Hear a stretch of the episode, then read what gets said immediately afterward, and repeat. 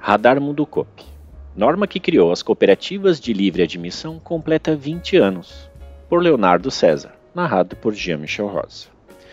O cooperativismo de crédito brasileiro é um dos mais fortes do mundo, e há décadas o setor vem se consolidando como uma potência econômica, batendo de frente com antigos e novos players do mercado. Com mais de 14 milhões de cooperados, o movimento é hoje fruto de diversos avanços e conquistas que, ao longo do tempo, possibilitaram que o ramo de crédito se tornasse um dos pilares do Brasil. Entre elas, a Resolução 3106, que completa 20 anos de existência, neste dia 25 de junho. Histórico. Criada em 2003, a Resolução número 3106 foi a grande responsável pelo surgimento das cooperativas de livre admissão. Um divisor de águas para o Sistema Nacional de Crédito Cooperativo.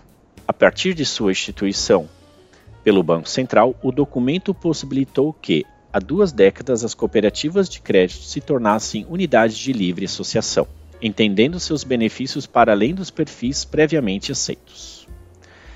Para Márcio Lopes de Freitas, presidente do sistema OCB, a norma criou um marco na história do setor, pavimentando o caminho para a configuração existente nos dias atuais. Além de ter o fator de reconhecimento da importância das cooperativas para as comunidades onde estavam presentes, a norma abriu espaço para o cooperativismo alcançar novos públicos e diferentes setores da economia, em especial as micros e pequenas empresas. Explica. Com a criação da livre admissão, o setor pode competir de forma mais ampla diante do resto do mercado, abraçando novos clientes e associados.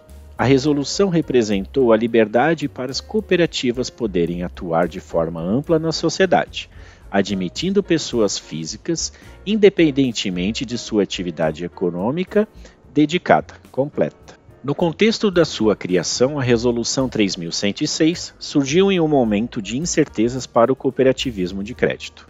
No início dos anos 90, o setor viu o banco que realizava sua reserva bancária ser liquidado pelo governo federal.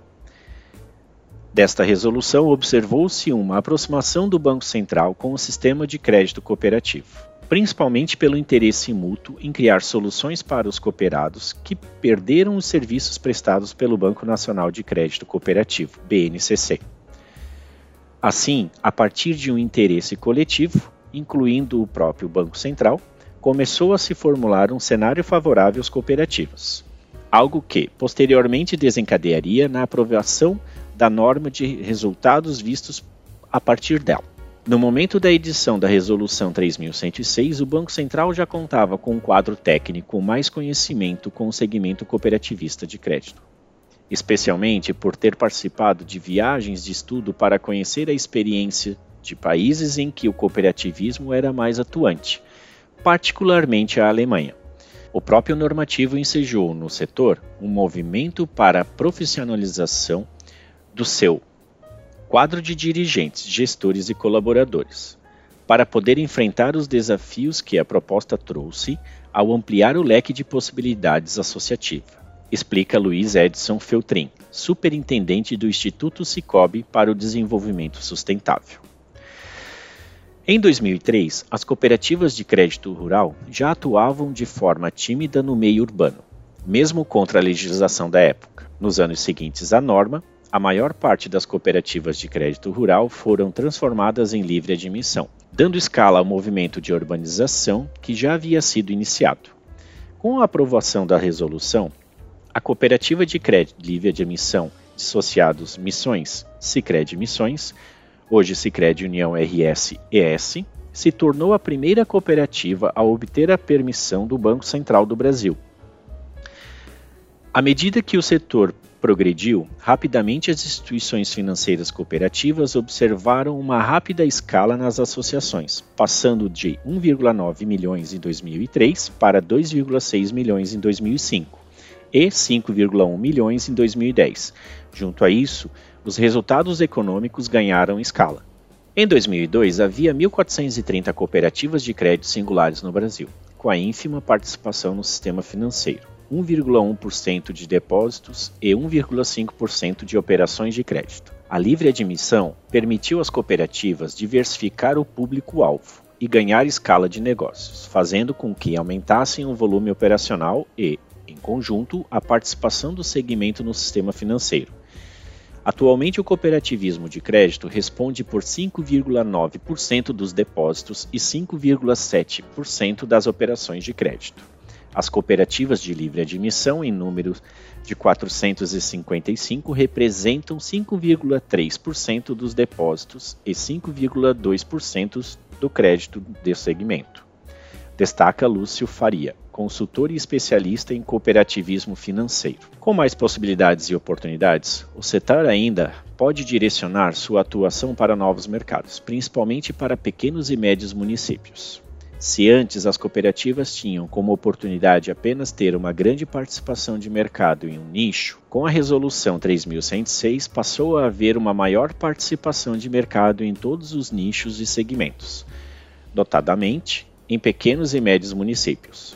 Esta maior presença nos vários setores da economia fez com que a participação de mercado, que era cerca de 2% em 2003, atingisse a marca de aproximadamente 7% em 2023, com uma participação de dois dígitos.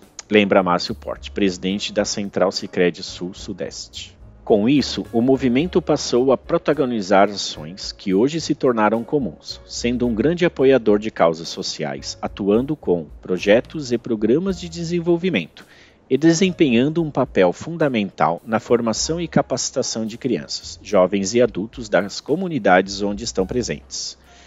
A resolução foi, sem dúvida, um marco importante para a virada de chave do cooperativismo, permitindo que ele passasse a cumprir o seu papel de indutor da inclusão financeira, por sua característica de cuidar do território onde atua, complementa Feltrin. Articulação. Assim como em outros avanços recentes, com a atualização do marco legal, Lei Complementar 130-09, através da Lei Complementar 196-22, o fortalecimento das cooperativas de livre admissão e de todo o setor foram possíveis devido a um conjunto de articulações entre players essenciais para o movimento. Entre eles, o FRENCOP, que tem expandido sua atuação no cenário regulatório brasileiro. A Frente Parlamentar do Cooperativismo, FRENCOP, tem um importantíssimo papel na defesa do cooperativismo no Congresso Nacional e perante os demais poderes públicos. Por meio dessa representação na esfera política, as pautas do cooperativismo, nos seus diferentes ramos, avançam e apropriam o ambiente regulatório do setor para que possamos aperfeiçoar e ampliar os negócios das cooperativas para promover a prosperidade dos nossos cooperados e as comunidades onde estão presentes. Frisa Márcio Lopes de Freitas. Segundo Feltrin, ao adotar essa união entre diferentes órgãos, o setor criou as condições necessárias para se consolidar e se transmutar no que é hoje, tornando-se uma das referências no setor de crédito cooperativo mundial. Um setor financeiro bem regulamentado e supervisionado cresce mais, se fortalece e cumpre seu papel de contribuir para o crescimento econômico e social do país, colaborando com a missão institucional do Banco Central de assegurar um sistema financeiro sólido, eficiente e competitivo, e acrescentando inclusive o socialmente justo. Futuro. Caminhando para obter quase 20 milhões de cooperados e participação no sistema financeiro nacional, na casa dos dois dígitos, o cooperativismo de crédito brasileiro vem numa crescente que se conecta diretamente com os avanços criados pela Resolução número 3106 há duas décadas. A partir da norma, o movimento se consolidou, aumentando seu impacto social e passou a atuar não apenas como um negócio, mas também como um agente de transformação. Para o futuro, lideranças e entusiastas do setor destacam os próximos avanços regulatórios que o ramo de crédito ainda espera alcançar, assim como a possibilidade de figurar entre as principais instituições financeiras do Brasil e do mundo. Com a atualização do arcabouço legal, o cooperativismo de crédito terá novas ferramentas para fortalecer sua estrutura, buscar novos associados, continuar a oferecer produtos e serviços financeiros a preços mais justos e ocupar ainda mais o território nacional, complementa o presidente da OCB. Com diversas conquistas até aqui e outras já no horizonte, as cooperativas de crédito caminham e avançam junto a outros players, adotando novas ferramentas digitais, aperfeiçoando sua gestão e governança, treinando novas gerações e futuros líderes e garantindo as sementes que irão germinar as próximas duas décadas de serviço. Para Lúcio Faria, a consolidação constante do movimento é uma realidade irreversível unindo cooperativas e cumprindo as exigências de um mercado cada vez mais competitivo. Já ouvi comentários de que o cooperativismo está na contramão dos bancos, que estão reduzindo agências. Mas eu vejo que o segmento vai em direção ao desenvolvimento das comunidades e do seu próprio crescimento. Quem vivencia a presença da cooperativa em comunidades de baixa população consegue entender perfeitamente a necessidade e importância dessa presença física. Dos grandes centros, as cooperativas de crédito encontrarão seu espaço, num cenário bem diferente do interior, mas com forte importância para a redução do spread. Frisa. Para isso, a chave será entender o propósito do setor e quais os passos a serem dados a seguir. Espero, a curto prazo, esforço e divulgação mais ampla nos diferenciais do cooperativismo, para atrair mais associados e elevar a níveis europeus a participação da população brasileira associada ao segmento, conclui.